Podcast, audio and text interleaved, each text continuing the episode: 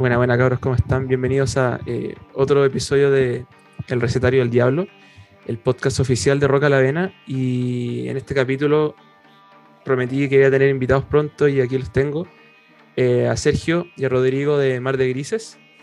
Eh, ¿Cómo están cabros? Bien, Hola, gracias. Ignacio. Bien, todo bien, Ignacio. Qué bueno. Em, primero, eh, una pregunta que me- ya da paja hacerla, pero espero dejar de hacerla pronto. Pero ¿cómo estuvo el 2020? Di- Difícil, ¿cachai? O sea, igual yo trabajo en una escuela de música, así que mm, tuvimos que pasar todo online, así que estuvo un poco intenso, pero sobreviviendo. Sí, complicado también por este lado, el tema, sobre todo el tema eh, trabajo. Yo trabajo haciendo comerciales generalmente como para el extranjero, entonces que vengan gringos a filmar en estas condiciones es súper es súper difícil. Entonces, bueno, ahí claro, arreglándomela de, de alguna otra forma para poder, para poder trabajar y generar algo, algo de lucas. Pero Em, bien, de salud por lo menos bien. Ya, eso, eso era importante. Claro. Em, quería partir em, por preguntar primero, antes de entrar en lo del tema del vinilo, que es el tema principal por lo cual les invité. Quería preguntar como de, un poco de los inicios de la banda. Em, ahí, cuando yo me puse a investigar, porque yo descubrí a, a- a Mar de Grises muy recientemente, eh, yo creo que la pandemia me ha permitido descubrir harta banda nueva. eh, y en especial bandas chilenas. Yo, de hecho, lo he dicho hartas veces en el podcast, me considero un poco ignorante lo que es la escena metalera chilena a pesar de que conozco más grupos ahora que antes. Y he decidido explorar un poco más porque uno se pone a buscar y sin necesidad de buscar tan en lo profundo puede encontrar buenas bandas. Em, cuando yo investigué sobre Mar de Gris, obviamente hay dos géneros que saltaron eh, que me gustan mucho que ustedes hacen. Uno es el doom metal. Eh, tienen, tienen también elementos de post metal. Entonces quería preguntarles primero, eh, cuando ustedes se juntaron, cuando la banda se forma, ¿Qué, ¿Por qué Doom Metal al inicio? ¿Por qué, qué les llama la atención de ese género? ¿Qué les gusta de ese género? ¿Y por qué es como el principal que tiene la banda? O quizás a los, los inicios, porque después se pusieron a mezclar cosas. Eh, bueno, al inicio fue más o menos una cosa que se dio y, y era, y era más que nada porque era como el género que teníamos todo en común en cuanto a gusto. Mm. Eh, todas las bandas siempre convergíamos en, en- en bandas de Doom, ya sea, no sé, por, por ejemplo, Anatema Antiguo o My Dying Bride o, o In the Woods. eh, todas bandas que eran más o menos de, de- de esa onda Doom Metal. En realidad todos escuchábamos de todo, pero donde se convergía en No. el fondo era, era en, el, en el tema del Doom Metal. Y era una cosa que nos acomodaba hacer también cuando, desde que partimos tocando. Sí, como que mm, la verdad em, fue todo medio circunstancial, como dice si no nos conocimos en la, en la universidad. Era como, vais cachando que te gustan las bandas, ¿cachai? Y, y- y nada, pues como que fue eso y, bueno, el, Rodrigo, el, Galvez se contactó al, al Alejandro Arce, que no, no era parte de, de del, grupo universitario. Y ese fue como, en un principio, la única persona como ajena que, que llegó. Fue todo súper orgánico, la verdad, en ese sentido. y en cuanto al género en específico, ¿qué les gusta? Que- ¿O qué en ese momento qué les gustaba del Doom Metal? ¿Qué les llama la atención? A mí me gusta más que, eh, más que como, a ver, como, como ciertos elementos tal vez musical o que sea lento, Mm. cosas así. y Veo yo como, como que yo buscaba como la intensidad emocional de las cosas. Entonces, si me lo daba el doom metal o me lo daba otro estilo, me iba a gustar. O sea. Obviamente uno viene de una cultura metalera y de repente, claro, ¿cachai? Que ese, ese feeling como que corresponde a algo y lo empezáis como a descubrir y te das cuenta que, claro, como dice el Sergio Anatema, tiene como ese feeling, eh, My Dying Bride y todo eso, pero no sé, pues, personalmente yo también siempre contaba lo mismo que lo encontraba también en Víctor Jara. ¿cachai? Entonces es como algo como, como medio etéreo que están ahí y que, no sé, pues, uno trata de, de agarrar las bandas que lo tienen, ¿cachai? Claro. Claro, ese, ese es el tema, porque no, no necesariamente es que decidimos hacer eh, Doom Metal. Como dice Rodrigo, eh, eh, más, que, más, más que eso es el, el- el poder encontrar eh, diferentes emocionalidades dentro de diferentes tipos de música. Mm. Entonces, eso, eso es lo que, lo que nosotros finalmente queríamos eh, tratar de producir, de, de, de, de mostrar y todo. Y, y se fue dando con, con básicamente con música Doom, pero en realidad mezclándola con un montón de otras cosas más, que- de donde también sacamos como ideas de emocionalidad o, o- Mm. o- o sirven como nos sirven eh, a nosotros como para sacar pa- pa- como pa- eh, de ejemplo digo a eso me refiero Sí, bueno, porque Aparte, si no es- dale, no. Lo del, Doom, lo, lo del Doom fue al principio nomás, y el demo, algunos temas del primer disco, pero después, no sé, tal vez la gente lo, lo percibió distinto en esa época, pero para mí ya después no es tan Doom la cuestión, es como un rock mid-tempo, metal, no sé, como que Es que sí, si uno se pone a escuchar los discos se da cuenta que tiene de todo un poco. Y eso también es creo yo lo que, lo que le hace atractivo. Claro, como, como o sea, nos, nos encantaban las bandas y todo, pero aquí nunca nos quisimos casar con ninguna estética, así, daba lo mismo. eso. Eh, sí, porque también, bueno, eh, me gustó eso de, la emocionalidad porque eh, yo en pandemia descubrí otro género que también está, lo tienen, por lo menos salía en un sitio como influencia que es el post-metal. Que el post-metal, según yo, es un nombre que inventó alguien nomás para poner porque no sabían cómo encasillar a las bandas que estaban saliendo quizá al inicio de los 2000, pero que también eh, son es un, es un ritmo más lento, pero es la letra la que importa, es la emoción con la que se expresa. Y creo yo que eso es lo que a mí me gustó de Mar de Grises. Em, yo eh, quería preguntarles, porque está, la banda se formó en el año 2000 como tal, ¿cierto? claro Sí, sí. Año 2000. Eh, cuando la banda recién se forma y empezaron a, a ir a las primeras tocatas o a, a los primeros bares, qué sé yo, ¿cómo era la escena chilena en ese momento? ¿Qué sonaba? ¿Qué, qué se tocaba más? ¿Cómo lo eran los músicos? ¿Cómo era ese como eh, cuando recién iniciaron? año 2000 eh, Bueno, nosotros Bueno. teníamos 19 años más o menos, ¿no es cierto? claro 20 años tenido. estábamos recién entrando a la universidad ahí fue donde nos conocimos yo creo que nuestras primeras tocatas deben haber sido el 2001 2002 por ahí te acordáis Rodrigo no de, Sí. de haber sido el, el, el- el Discordancia Metal Fest ¿te acordáis? esa fue como de las primeras. La primera, la primera primera creo que fue en Rancagua. Ah, tenéis razón. Sí, sí, sí, sí, sí, sí. Sí, la primera, primera tocata que tuvimos fue en Rancagua. Fue un- un- una conmemoración de Santa Cecilia, de la patrona de los músicos. Ah, sí, porque tocamos, es la que tocamos al aire libre. pues. Exactamente. Y tocamos, ahí tocamos con, con buenas bandas de Rancagua que en ese tiempo hacían, hacían buen material allá. Eh, la escena en ese, en ese. Esos primeros años, pues no, que hacía en el 2000. Claro, a principios de los 2000 recuerdo harta, hartas bandas que me gustaban mucho, con las que tocamos también, de hecho, en, eso, en esos festivales que te estoy nombrando, por ejemplo, no sé, como Quintral, como Psicosis de Rancagua, como, eh, bueno, los mismos Poema Arcanus, de que después tocamos varias veces con ellos, incluso eh, teníamos como un, un festival que tocábamos siempre las dos bandas, el Cryptic Celebration. Eh, Time Code o no sé, Anima Inmortal y varias bandas que venían haciendo cosas interesantes dentro de- de- del estilo que, que estaban haciendo en ese momento. Era, Sí, era yo- una escena bien, bien, bien, bien ah, siempre ha sido grande la escena en Chile, creo yo, ¿no?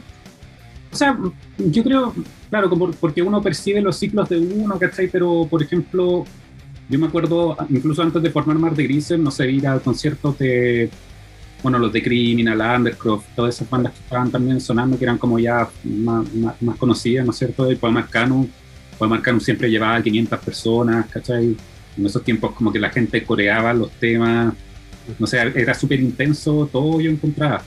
Y bueno, también con Mar de Grises, no sé, pues cuando tocábamos la batuta se llenaba siempre, entonces como que en esos tiempos eh, iba harta gente a los conciertos yo encontraba. Porque era pre pre redes, ¿cachai? Pre Claro. O sea, ya que ir a ver a la banda en vivo para conocerla bien.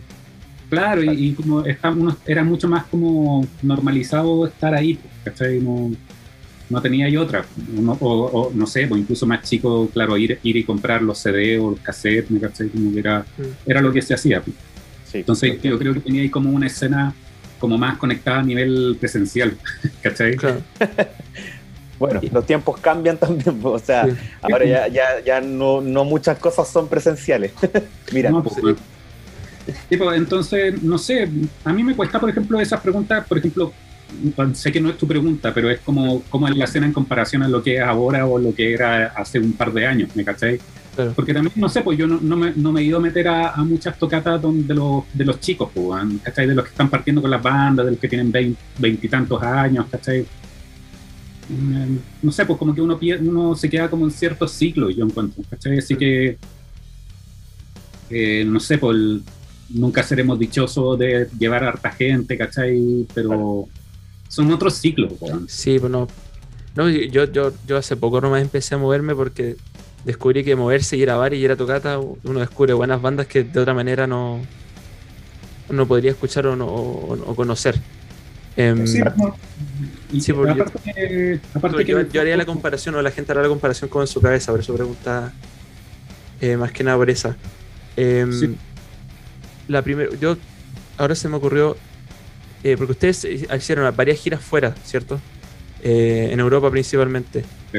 Esa, pri- eh, la- esas primeras giras fuera, ¿cómo, cómo fue? ¿Cómo fueron? Eh, así como grandes rasgos. Eh, bueno, es que lo que pasó, creo que nosotros como que tuvimos suerte también en ese sentido porque cuando tiramos el demo, que es un ensayo grabado, la verdad, Mm. eh, y lo mostramos afuera, bueno, ahí el, el Rodrigo Galvez era el más activo como en red y los foros y todo eso, entonces como que como que tuvimos como un público inicial en Europa con el demo, ¿cachai? Porque les gustó, entonces quedó como de culto al tiro. ¿cachai? Entonces, pues, eso llamó la atención del sello en Finlandia y después ahí nos llegó el, el- como el contrato, ¿cachai? Como el contrato, ¿cachai? Para sacar disco y todo. Y nosotros fuimos allá por, por, por haber sacado el disco en- con el sello finlandés, Firebox se llamaba. Entonces, claro, la primera gira nosotros, imagínate qué edad teníamos, Sergio, weón, 23, 23, 24, sí, por ahí. Entonces, alucinados con la cuestión, tocamos en algunos festivales y tocamos también en varias tocatas chicas y mm, como ga- ganando y conociendo gente. ¿cachai? Eso es lo que, lo que importaba. O sea, la pasamos increíble. O sea, conocimos un montón de gente y, aparte viajar tocando tu música, eh, yo creo que es impagable, pero em, fue fue más que nada, más que como ir a Europa y tocar al tiro en festivales gigantes y todo eso, no, fue ir a construir, yo creo, como un futuro.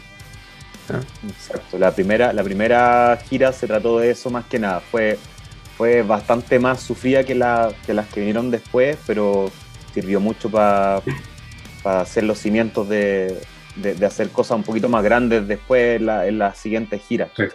Mm. Entonces esa fue como la gracia de la, de la primera. Si bien tocamos en clubs chiquititos de repente, con poquita gente, eh, ya sabían que después ya de- después de, de- de cachar que tocamos ahí, si no fueron a la tocata ya sabían que existíamos igual, porque Claro. el, el- el boca a boca en ese tiempo igual es importante, o por ejemplo el tema de los foros de, de Doom Metal que, que, habían en ese tiempo, Doommetal- doommetal.com, era, era como súper influyente en la, en la escena europea, entonces eh, de todas maneras nos sirvió mucho la primera gira para poder eh, hacer más, más, más adelante los saltos en, en- cuanto a, a producción, a, festivales, a tocar en cositas un poco más grandes y todo eso. Em, bueno, ahora viene la pregunta, el, tema principal. Ustedes re- remasterizaron todos los discos en formato digital y también están en vinilo. Em, Los, los dos primeros discos. los, dos, la- los dos primeros discos. Eh, ¿De dónde salió la idea? ¿Por qué decidieron hacerlo ahora? ¿Dónde, dónde salió la motivación de hacerlo? Ahí lo que pasó es que mm, eh, David, que el dueño de, de Vinyl Division, que es una compañía de, de España, que bueno, se dedica a sacar vinilo, eh, me escribió así como tirándome la, el proyecto, así como que me, le interesaría así como eh, sacar los discos de Marte Gris en.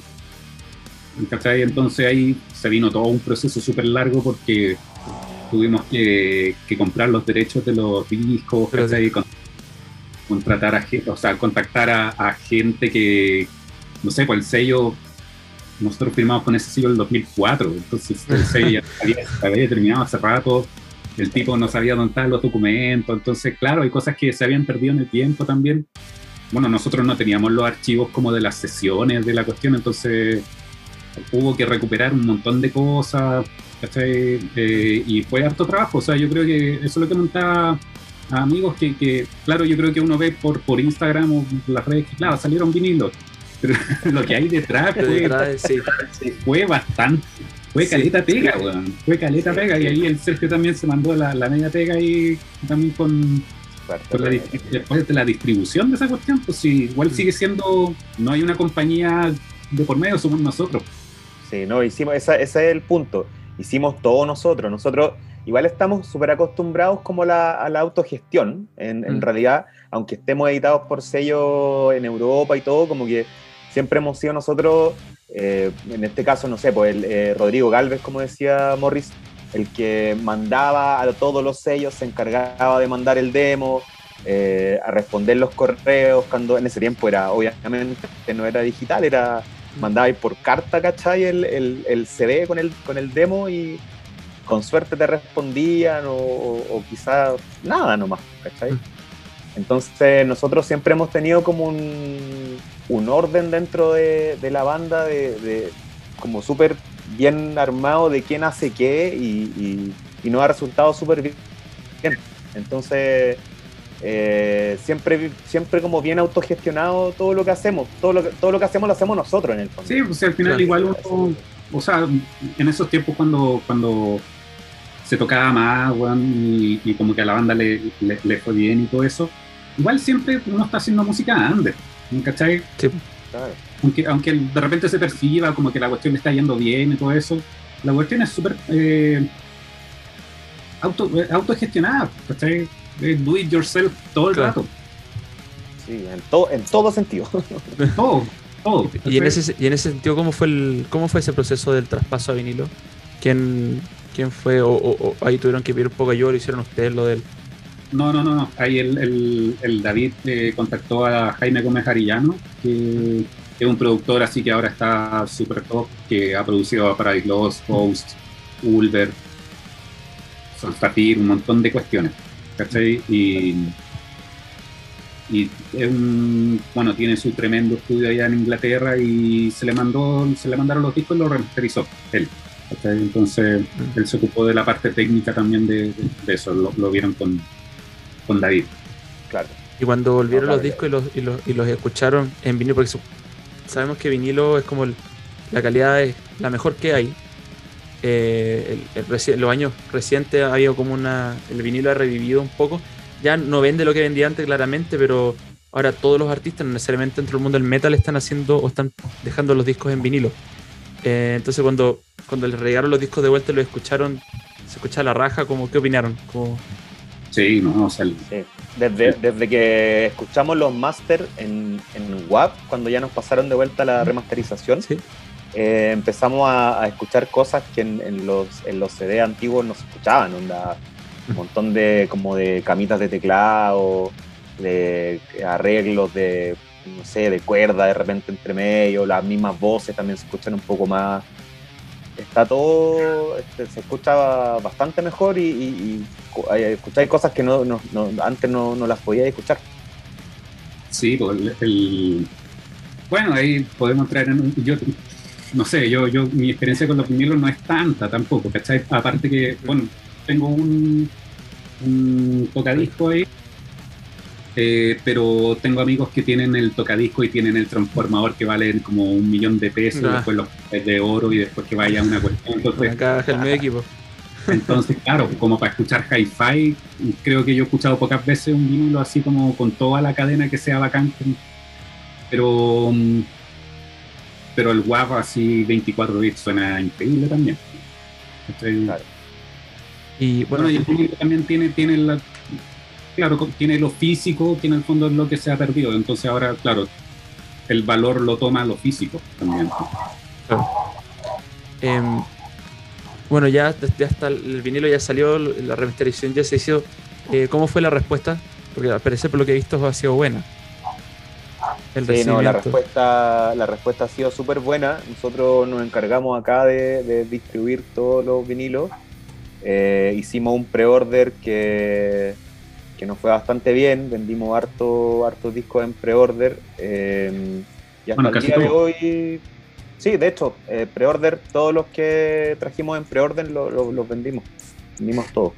Ahora vamos a traer un poquito más, pero ya en el sello tampoco están quedando mucho, ya, hay la tirada completa ya. Entre, entre lo que vendió el sello en Europa y lo que hemos vendido acá nosotros ya está yendo la tirada completa. Así que ha sido súper buena la respuesta. Sí, porque yo, o sea, por lo menos fue el año pasado que estaba escuchando la radio y de repente suena Mar de Gris. Y al tiro, y ahí, fue como mi introducción a la banda y me escuché todo al tiro y cuando lo, y en Instagram ahí diría remasterización a los vinilos y todo el tema. Em, quería preguntar por, porque hay tres canciones que, me gustaron harto, que son las tres instrumentales, que no son canciones típicas quizás. Eh, quería preguntar un poco cómo, cómo, fue la creación de los tres temas. El primero es el eh, Self Portrait número uno. Eh, esa canción, yo por la duración que tenía en algún minuto, estaba esperando que sonara alguna guitarra, alguna cuestión, y es como música clásica, tres minutos. ¿De dónde salió esa, canción? Porque para mí no es un intro, ¿ah? porque puede que algunas personas lo interpreten como que es el intro para la siguiente canción. Yo la tomé como una canción propia. No sé dónde salió esa canción. Eh, esa la compuso el Marcelo. Marcelo Rodríguez, que, que, era el que cantaba en ese disco en el primero y tocaba teclado. Entonces, nada, es una obra para piano que la compuso él. Eso es. Y pero calza bien, pero a usted le gustó, seguramente calzó bien con sí, Claro. Es que nosotros no tenemos rollos con, con que haya temas distintos, ¿cachai? Como que. O sea, por ejemplo, mira, yo, yo esto lo, lo, he discutido con harta gente y en algunas entrevistas también y cosas así. Creo que hay una. Me voy a atrever a decir mala, ¿cachai? Como un, mal entendimiento de lo que significan los géneros. Tal vez estoy asumiendo que tal vez tú te cuestionas un poco eso. El género viene después de la creación, ¿cachai? Entonces, por ejemplo, nosotros inventamos lo que nos salía nomás y, la gente le puso un nombre. O sea, ponte tú esta cuestión del post-metal y todo eso, nosotros nunca pensamos en esa cuestión. Yo creo que ningún músico lo hace todas las... Eh, uno puede ver arte entrevistas y les preguntan, oye, ¿qué, ¿y esto es post? ¿Y ¿Qué es el post, weón? claro, ¿qué es eso? No, sí, esas cuestiones como de avant-garde que se usaban en esos tiempos y todo eso, son cosas que ocupaban los sellos para que se vendiera más. ¿Cachai? Mm. Porque en el fondo tú le ponías un nombre así que invita como a que la cuestión es increíble, ¿cachai? Entonces son movidas, Eso es, marketing. Sino porque cuando yo escuché el disco y sonó Self-Ported, no me pareció como, oye, qué extraño que suene una canción así. No, para nada, no la encontré fuera de lugar ni nada. Pero fue la que más me gustó del disco. Em, ¿Qué pasa con Fantasía? Bueno, lo mismo, son como yo creo que tú eres la primera persona así que, que, esos son los que más le gustaron. Sí, porque la otra es Spectral Ocean, que también es muy parecida a Fantasía. Sí, claro, son justo los tres temas como diferentes, no, no instrumentación eh, rock, metal, ¿cachai? Es que tuvieron que pasar, tuvieron que pasar 20 años, 20 años para que... para que alguien pregunte por, esas canciones, la zorra.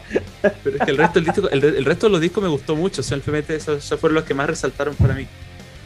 Sí, claro, o sea, ponte tú, esa Fantasía y Spectral Ocean, esas las hice yo. Y mm, porque, claro, yo tengo como un, saqué un disco, me gusta toda la música electrónica, pero nunca hice como una carrera también en esa cuestión, pero unos cuartos. Y, también me entretengo experimentando y todo, si ponte tu fantasía tiene tal vez como una historia más interesante, que en esos tiempos, eh, ¿cuántos años tenés tú, Ignacio? Yo tengo 24. Ya. Bueno, en esos tiempos cuando nosotros éramos lolos. Cuando éramos lolos. como en los 2002. Claro.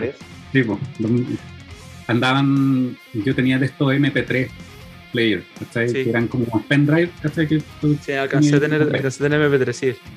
¿Cachai? Que tenían un micrófono. Sí. Y yo me acuerdo que, que yo quería grabar así como el ensayo y cosas así, pues entonces puse rec en la cuestión y el Juan estaba tocando eh, como los teclados de la introducción de- del primer tema del Brain in the Water. O sea, Ya. un tema que se llama Flip Just One Down. ¿Mm? Un arpegio, ¿cachai? Y yo estaba grabando eso y, y también se escuchaban las voces de los, del Sergio y del, del, del, del Ro- Rodrigo hablando atrás. Ya, y me fui para la casa, enchufé la cuestión y se, había como saturado digitalmente, como que así. Que- Pero se escuchaba igual el arpegio y el, como voces, ¿cachai? Mm. Entonces, claro, como igual me gusta esa onda del glitch, ¿cachai? Mm. Entonces, como que agarré la cuestión, aplicáis efecto, empezáis así, le grabáis pista encima y vais a a desarrollar y sale, sale el tema. pues. Pero es como, como un derivado raja. del es un derivado de la intro del, del otro tema. La garraja. Sino porque eh, eh, eh, he aprendido a apreciar un poco la música ambiental, que también viene muy pegada con la música electrónica. Eh, entonces pues. cuando son, empezó a sonar ese tema yo siempre alucino con, con canciones así. Em, Sí, pues. Y el otro, el otro tema. Ocean. una variación de ese. Ah, una versión de fantasía. Entonces era como, como que en los dos discos hubiese como algo como que conectara los dos discos. ¿cachai? Ya. Porque es- es- creo que es la misma progresión de acordes, ¿cachai? pero bueno, con otras cosas. También hay, hay un poco del ruido también, pero pero eso es lo que recuerdo. O sea, yo Eh, pongo estos tres temas juntos, lo escucho de corrido y me explota la cabeza. Se me derrite el cerebro. Claro. y lo Eh, Pero bien. to- todos juntos al mismo tiempo tienen que ser. Claro, tiene que sonar Claro. todo al mismo tiempo. Tienes que partir el. Y viendo, viendo Odisea del Espacio y todo calza.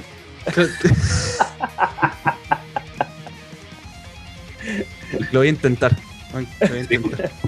No, pero, Eh, pero claro, había como una bola así, ¿cachai? Pero claro, eso nunca, nunca, ocupamos como, después para en vivo yo me acuerdo que sonaron como introducción, así como, como no, no hicimos más que eso. temas. Ah, pero los, los tocaban, en, o sea, los hacían sonar en vivo. Sí, pues lo hicimos sonar, nunca como que los tratamos de montar, ¿cachai? Porque también en esa temporada igual era más difícil la implementación como de la electrónica, así como, como en tiempo real, ¿cachai? O cosas más cuáticas. Sí, Hmm. lo- lo- como que los tirábamos como intro ya envasados, ¿cachai? Claro. Ya, pero igual raja.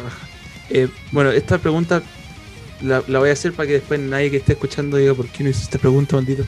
Eh, con todo este movimiento de la banda, porque la banda, bueno, eh, cesó el 2013, pero, pero con todo este movimiento del vinilo, existe la posibilidad de que quizá en el futuro, más adelante, 10 años más, no sé, eh, haya algo más de Mar de Grises o esto fue porque se les acercaron con la posibilidad de traspasarlo a vinilo. Porque obviamente si la, la respuesta del disco fue buena, entonces la gente, eh, por ejemplo, hay fanaticadas que lo escucharon cuando recién iniciaron, o gente como yo que los descubre ahora, que me escuché los discos como en dos días. Entonces, y no es que esté pidiendo más, simplemente preguntando. Eh, Mira, la verdad es que hemos hablado, este último tiempo hemos conversado entre nosotros caleta por el tema de, los vinilos y todo. Hemos estado en muchas reuniones, en muchas cosas, eh, planeando, eh, por lo mismo del vinilo, planeando un montón de cosas, como de, revivir las redes sociales, de, buscar otras formas de, de darle vida de nuevo a todo esto, ¿cachai? Eh, sí se ha hablado eh, el tema de, de volver a tocar, eh, pero no es, no es una cosa eh, muy instantánea, ¿cachai? Puta, personalmente lo veo como. como a, a mí personalmente sí me gustaría, pero lo veo ahora como, como un poco difícil por el, por el tema pandemia, ¿cachai? El, el tema, el tema en general de, del, de, de lo que es la, la, la industria de la música está como súper parado, ¿cachai? No, Mm. no, no, no, si sacáis un disco ahora, yo encuentro que es como sacar un disco para perderlo, porque en realidad cuando tú podéis mostrar la música es cuando tocáis en vivo, ¿cachai? Claro. Entonces, si no podéis mostrar tu música en vivo, como que el, el disco pasa desapercibido. Le pasó a un montón de bandas ahora en, en- en pandemia que sacaron música. Entonces, no lo veo como una cosa tan cercana, Pero no, no lo veo como una cosa lejana en cuanto a que se pueda realizar o no. ¿Cachai? Claro. Esa es como la ola. Sí, sí, hemos, como dice Sergio, hemos hablado un montón el tema, ¿cachai? Y claro, de repente salen ganas de, de hacer cosas nuevas y todo eso. A mí, yo hablando como compositor, empiezan como a salir como distintas dificultades también, pues, ¿me cachai? Como a nivel estético. ¿Me cachai? Como... Bueno, son rollos personales nomás. 21, ¿cómo me estoy relacionando? Si vuelve Mar de Grises, ¿cómo me, se relaciona Mar de Grises con esto? ¿O va a ser como un revival así como de la cuestión? Porque no sé, pues, escucháis el, el último disco y suena como a los años 2010, ¿cachai? Como todo eso, ¿cachai? Y no sé, la idea es que uno trate de sonar como, como proyectando algo, ¿me cachai? Como, siempre estuvo esa, esa, esas ganas en Marte Grises cuando componíamos los temas, como de, de, ir como un poquito más adelante, como nunca lo tenéis muy claro, pero como, como ese como impulso así, ¿cachai? Que, que uno tiene. Entonces, y más encima que, por, por ejemplo, no sé, el, dentro del grupo de personas que estamos conectados ahora, dos están en el, en el extranjero, ¿me cachai? Entonces, ah. el, el flow de trabajo es súper distinto y claro, o sea, no, no sé, pues con Sergio y con Rodrigo nos, nos podemos juntar acá, pero hay menos tiempo, ¿cachai? También, bueno, sigue lo de la pandemia. Eh, entonces, como que es como... No es tan fácil, no, es tan fácil, ¿cachai?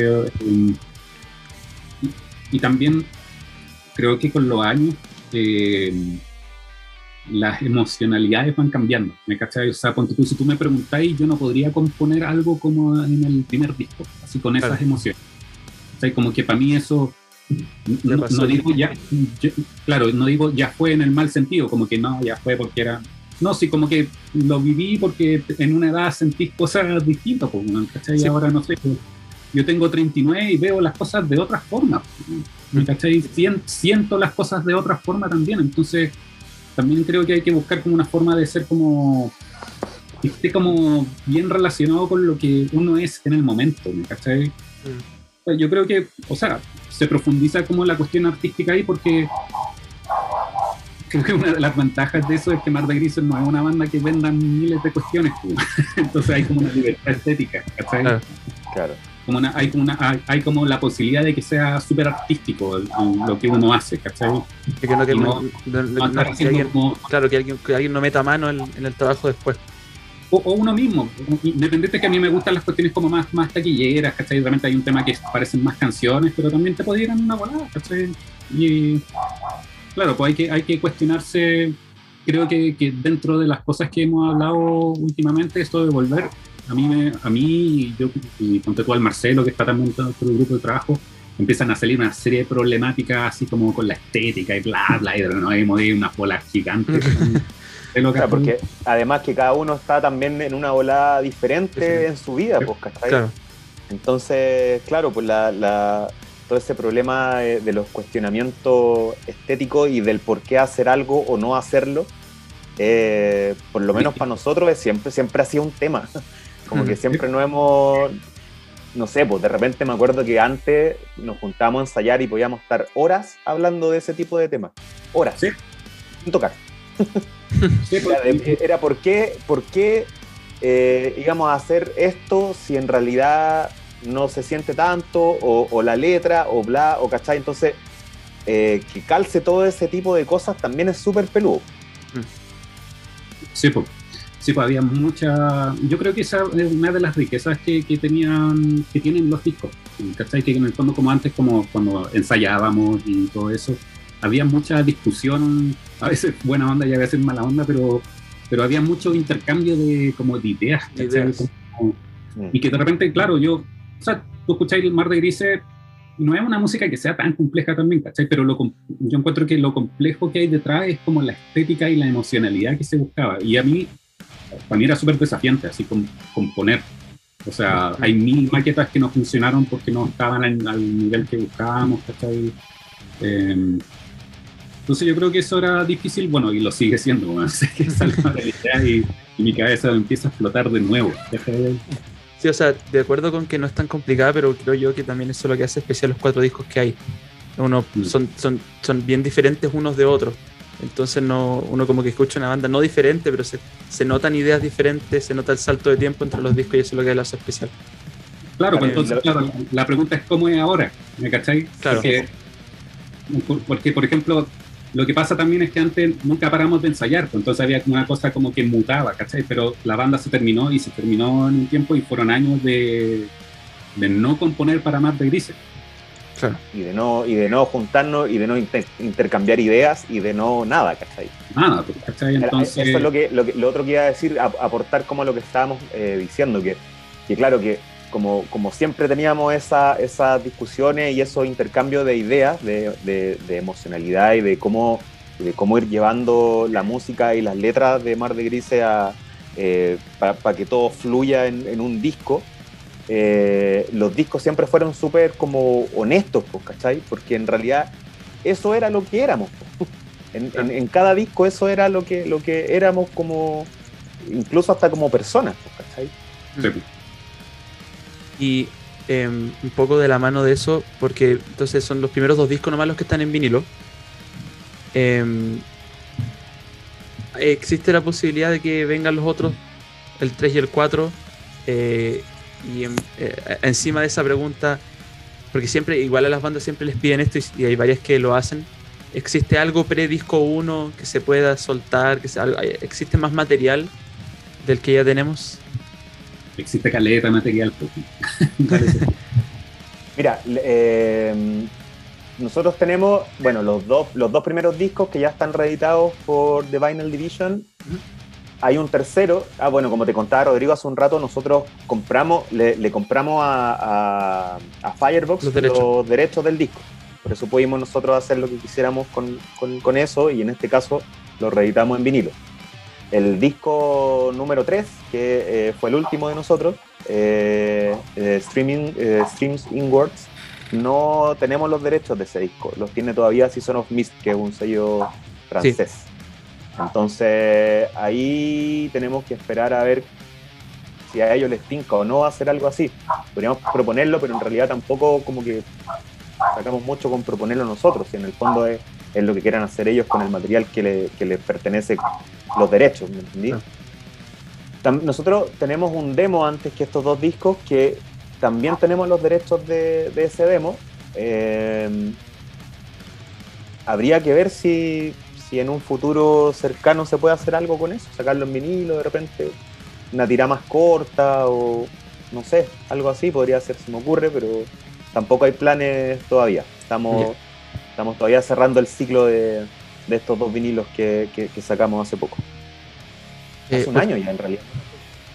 Sí. Em, otra cosa que también me gusta preguntar o me gusta saber, eh, ¿con qué artistas trabajaron para, los, para las carátulas de los discos? El primero eh, fue con un artista chileno, el, primer disco. Em, ¿Cómo se llamaba? Slane. Slane era su, su nombre artístico. Y, que de hecho lo tratamos de contactar ahora para ver si tenía los archivos, pero ya están perdidos en el tiempo. Eh, ese fue un artista chileno. Y el segundo disco, el, el Rain the Waterheart, eh, fue un artista con el que trabajaba el sello finlandés en ese tiempo, que le hacía el arte a varias otras bandas. Eh, soy malo para los nombres, ¿cómo se llama? Tuomo Letonen se llama. El Tuomo Letonen. Y que también nunca lo conocimos.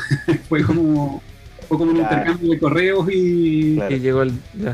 era, graciosa esa historia porque ni siquiera el dueño del sello lo conocía, como que era un, ermitaño que vivía en el bosque en Finlandia, no lo conocía nadie. El weón le diseñaba las carátulas, se las mandaba y listo, así como nadie nunca nadie lo conoció. Sí. Entonces, eso.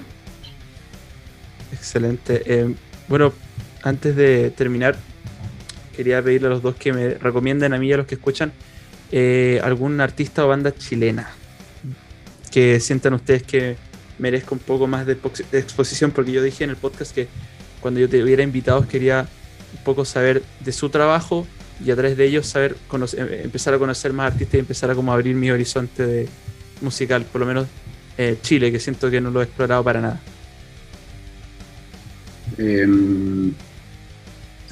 O sea, yo creo que Sergio tiene sus proyectos, yo tengo otros proyectos, también los proyectos que, tenemos como. ¿Tienen un proyecto usted? Mejor soy. Arcan. Yo estoy tocando, sí, estoy tocando black metal en una banda que se llama Atkan. Eh, teníamos bien avanzado el disco, pero por pandemia todavía no nos no hemos podido meter a, a grabar nada. Eh, hay un single grabado que va a salir pronto, supone, con un video. No sé cuándo, pero pronto. Eh, bueno, Rodrigo también está metido en, varias cosillas. Sí, ahí yo estoy tocando en, una banda Doom que se llama Morning Sun. Y, y también dentro de la pandemia sacamos un EP con, con, el, con Ramón y Vincent. El Ramón es ex Ultimorus y el Vincent es ex Entrospect y ahora está tocando en Nunca Seremos Dichosos. Y se llama Montaña Sagrada. Y, y eso, bueno, también. ¿cachai? O sea, nosotros queríamos tocar en vivo, pero Pero no sé. ahí llegamos. ¿no? Eh, la primera banda se llama Moving Sun. Morning. Mo- Morning Sun. Sí. Morning Sun. Anotadito. Y eso. Eh, y otras bandas, No sé, por ejemplo, eh, Juan también está bien metido en la movida dumera, tiene, tiene varias, varias, está metido en varias bandas y colaboración y todo eso. Está, tiene su proyecto personal que se llama um, Astor Voltaire. Voltaires. Eh, Voltaires, Voltaires. Voltaire, no sé cómo se dice. Eh, también está en, en Wooden Veins, que es una banda dumera. Eh, Y Fog. la- el, el otro día, claro, el otro día me regaló un disco de, de Fog también, FOG, que Mm. también es una banda que dumera chilena que en la que participó. Y está también buenas también. Está bien bueno ese material. Ya, pues espectacular. Así que ten- ahí me- tengo para hacerme una playlist espectacular. Eh, ya, pues cabros, muchas gracias por haber venido al podcast. Muchas gracias por Vale, aceptar la gracias a ti, invitación. Muchas gracias. la. Nos vemos en- y nos vemos en el próximo capítulo. No sé si habrá invitado al próximo capítulo, voy a intentar. Pero eso, cabros, cuídense. Ya, pues. Nos vemos, que estés bien. Chau, chau.